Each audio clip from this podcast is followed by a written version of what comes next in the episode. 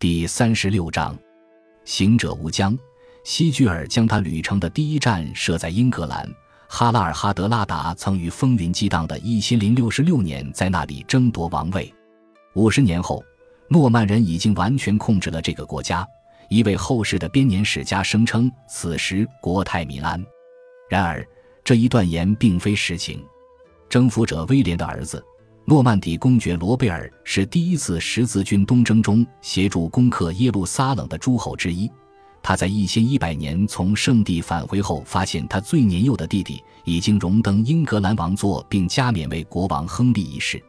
罗贝尔已经失去了戴上王冠的机会，并且在一零五至一零六年遇到了更不利的局面。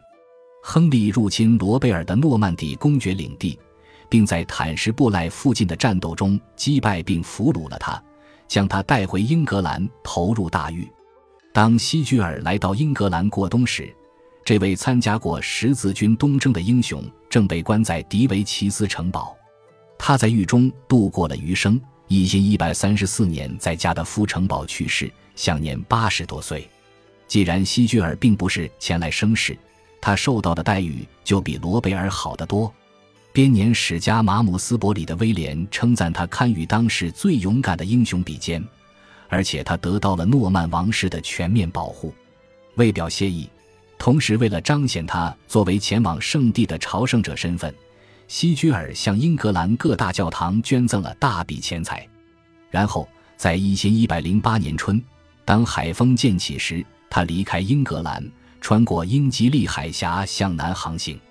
他的舰队以庄严之势沿着法兰西的大西洋海岸线前进，直到绕过比斯开湾。夏末，他们进入了加利西亚的港口。挪威人将其称为雅各之地、圣詹姆斯或圣地亚哥德孔波斯特拉的土地。他们在这里再度越冬，尽管这里不如英格兰太平。加利西亚的统治者卡斯蒂利亚和莱昂联合王国的国王阿方索六世再有不到一年就将离开人世，他的注意力都集中在广阔领土的其他地方。他的男性继承人桑乔已经在当年夏天与穆拉比特王朝的作战中被杀，而阿方索辛指定的继承人，他的女儿乌拉卡的权威在国王决定将她嫁给哪位中意的权贵之前极不稳定，因此加利西亚的热情好客有赖于当地贵族的善意，他们试图与一位姓名未知的伯爵达成协议，让当地为挪威人提供一个永久性的冬季市场。但失败了。圣诞节后，这些北方来客为生计所迫，不得不到农村寻找食物，其结果可想而知。伯爵和西居尔的手下发生了冲突，然后伯爵落荒而逃，因为他只有一小股部队。西居尔洗劫了伯爵的城堡，补给了他的军队，然后再次向南起航。他的士兵现在已经在战场上出示锋芒。当他们遇到第一批穆斯林时，一支在海上袭击他们的海盗舰队，他们凶猛的还击，夺取了八艘海盗船，并将其余的船只驱散。他们继续航行，舰队的左侧就是葡萄牙的城池。这是一个处于斗争前线的国度，此地正处于穆斯林的统治之下。但阿方索六世的女婿勃艮第的亨利对此觊觎已久，试图在这一地区扩张自己的基督教领地。挪威人经过此地时，并非风平浪静。根据十三世纪的冰岛诗人和编年史家斯诺里斯图鲁孙的记载，挪威国王攻击了穆斯林在辛特拉的城堡，异教徒盘踞在那里，并袭扰基督徒。他征服了这座据点，并将里面所有的人屠杀殆尽，因为他们拒绝受洗入教。尽管斯诺里的作品成书于此事发生很久之后。但他对希居尔作为基督战士的身份信之不疑，即使希居尔没有做出任何正式加入十字军的誓言。斯诺里还指出，他的英雄在那里大发横财。下一个发财的地点在距离此处稍远一些的里斯本，那里的居民既有基督徒也有穆斯林。西居尔并不是第一个在里斯本持剑上岸的斯堪的纳维亚武士。公元八百四十四年。